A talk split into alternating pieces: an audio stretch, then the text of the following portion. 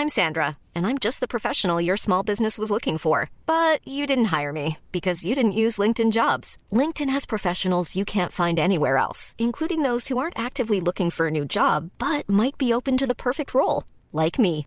In a given month, over 70% of LinkedIn users don't visit other leading job sites. So if you're not looking on LinkedIn, you'll miss out on great candidates like Sandra. Start hiring professionals like a professional. Post your free job on linkedin.com/people today.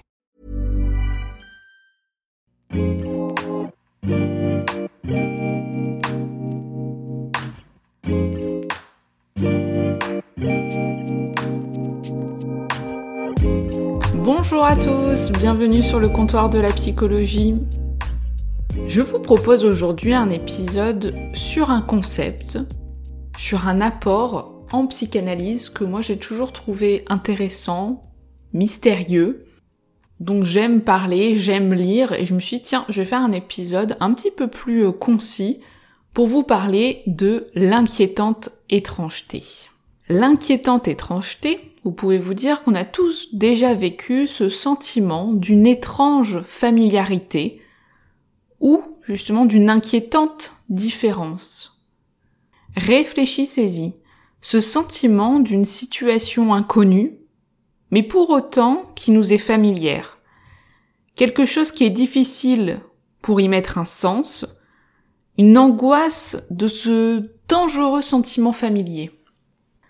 Martine Ménès en parle, je vous mettrai euh, l'article dans les notes du podcast. Elle en parle en ramenant ce que dit Freud, c'est-à-dire quand l'intime surgit comme si c'était un étranger. Donc ça peut nous faire poser cette question, est-ce que le familier est ce qu'on reconnaît le mieux ou est-ce que c'est ce qu'on reconnaît le moins? Parce que parfois, ce qui est le plus proche, on ne le voit plus, et que la limite peut être difficile. Donc l'inquiétante étrangeté, c'est un essai de Freud qui a été publié en 1919. Et si vous vous intéressez à ce concept, vous pourriez voir que beaucoup de philosophes se sont intéressés aussi à ce rapport à l'étrangeté dans notre vie, dans notre rapport au monde, et que c'est vraiment une grande matière à réflexion. Cet étranger, cet familier qu'on a en nous, qu'on a avec les autres, qu'on a avec le monde, l'environnement. Et donc cette inquiétante étrangeté, en allemand c'est Unheimlich, je sais pas si je le prononce bien, j'ai pas fait allemand. Mais en tout cas, Heimlich c'est la maison, et Un c'est le différent, ce qui exclut. Unheimlich, donc, qu'est-ce qu'il en dit Freud de ce Unheimlich, l'inquiétante étrangeté? Il va en dire que c'est un moment où on vit un état angoissant. Sans pour autant que ce soit de l'angoisse à proprement parler, c'est un état angoissant. Parce que vous savez que l'angoisse, justement, c'est cet état d'attente, de danger, selon Freud. Qu'il soit réel ou pas. Angoisse, c'est ce qu'on ne voit pas. Elle est donc difficile à penser puisque souvent l'angoisse, on a du mal à en dire quelque chose. Ça a pas d'objet, ça a pas d'image mentale. Ce qui fait peur d'ailleurs dans l'angoisse, c'est ce sentiment interne. C'est ce qui est menaçant. Donc ce qui fait surgir, advenir l'angoisse, c'est cette impossibilité de traiter un conflit qui vient de l'intérieur, qui vient du dedans.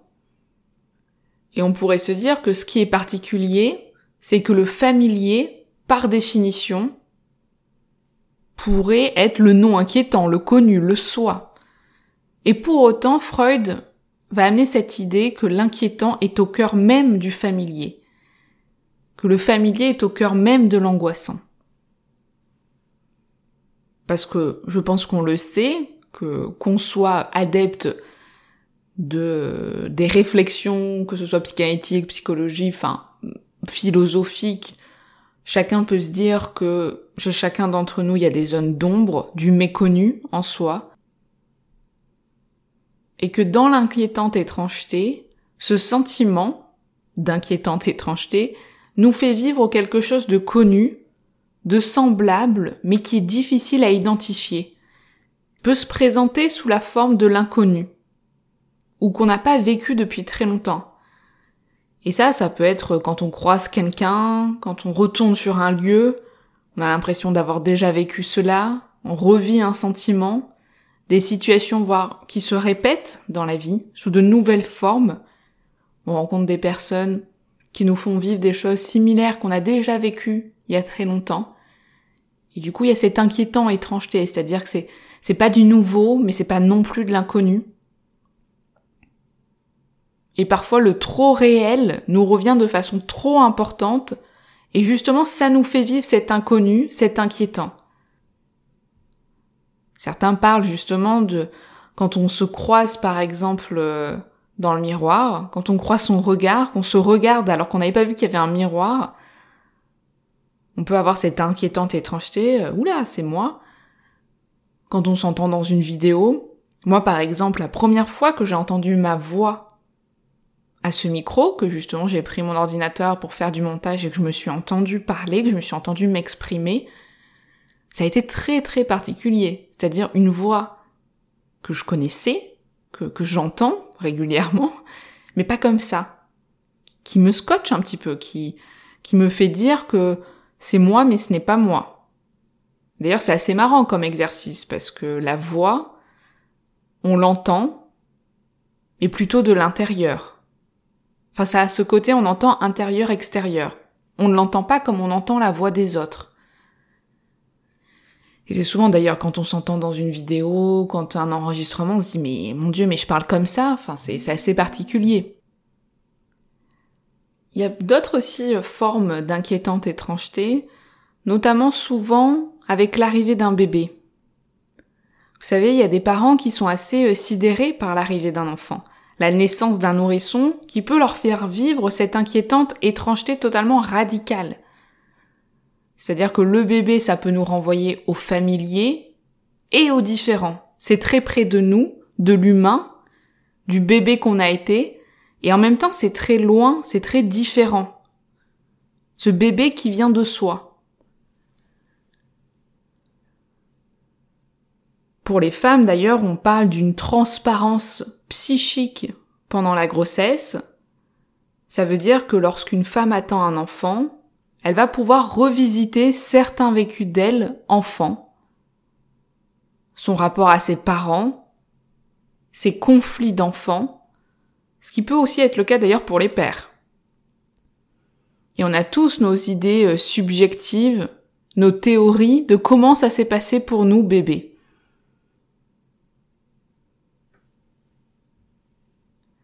Et l'inquiétante étrangeté peut être aussi violente dans certaines situations, justement où ce soi n'est pas bien stable, pas bien constitué. C'est-à-dire que quand on rencontre des nouvelles personnes, qu'on fait un voyage, par exemple, que les gens parlent une autre langue, ou qu'on n'a plus du tout les codes habituels d'expression de communication, certaines personnes peuvent totalement décompenser tellement leur soi, leur self, en prend un coup. Vu qu'il n'est plus rattaché à un environnement stable, le soi, d'une certaine façon, ne tient plus. Il n'était pas suffisamment construit à l'intérieur de soi.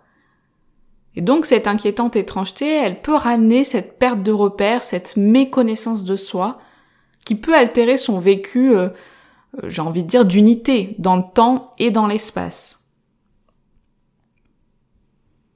Et d'ailleurs, c'est également le cas quand, euh, je sais pas si vous avez déjà eu des rencontres avec des personnes qui ont subi des greffes ou alors travaillé dans des services justement où il y avait des, des transplantations, mais elle est très présente cette inquiétante étrangeté. Et là, pour le coup, elle est directe, c'est-à-dire l'inquiétante étrangeté dans les cliniques de la transplantation.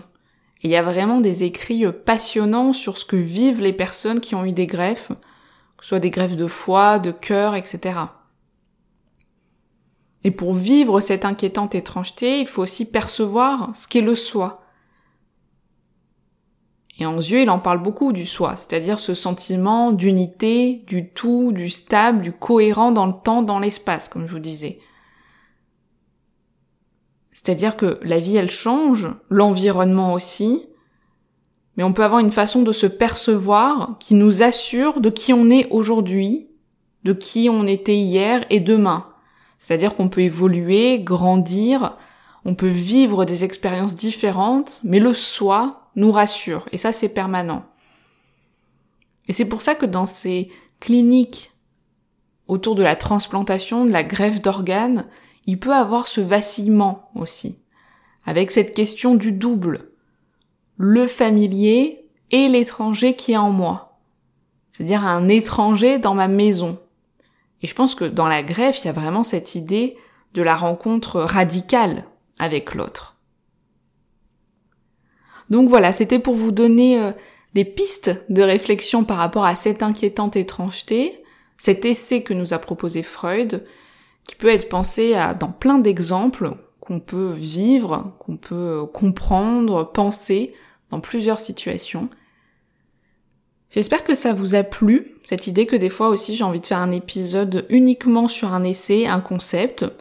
Euh, vous pouvez m'en proposer d'autres d'ailleurs, et pas forcément du tout euh, psychanalytique, hein, ça peut être euh, aussi d'autres théories. On peut aussi penser d'autres concepts qui sont pas forcément sur le côté psy, mais peut-être au regard de la psychologie.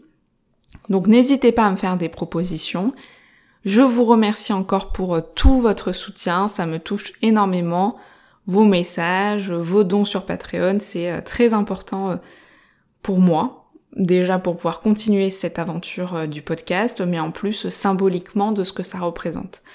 Donc euh, merci beaucoup et puis je vous dis euh, à très vite pour de nouveaux épisodes. Salut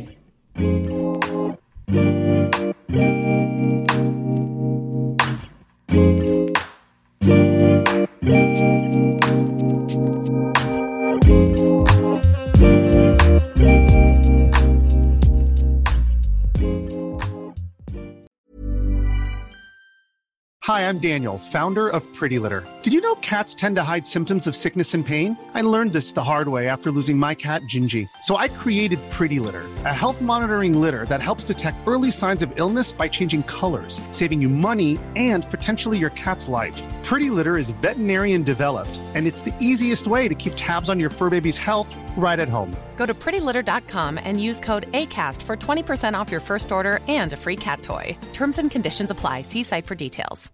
When you make decisions for your company, you look for the no brainers. And if you have a lot of mailing to do, stamps.com is the ultimate no brainer. It streamlines your processes to make your business more efficient, which makes you less busy. Mail checks, invoices, legal documents, and everything you need to keep your business running with stamps.com. Seamlessly connect with every major marketplace and shopping cart. Schedule package pickups and see your cheapest and fastest shipping options from different carriers. With rates up to 89% off USPS and UPS rates. And with the Stamps.com mobile app, you can take care of mailing and shipping wherever you are. Make the same no brainer decision as over 1 million other businesses with Stamps.com. Sign up with Code PROGRAM for a four week trial, plus free postage and a free digital scale. No long term commitments or contracts.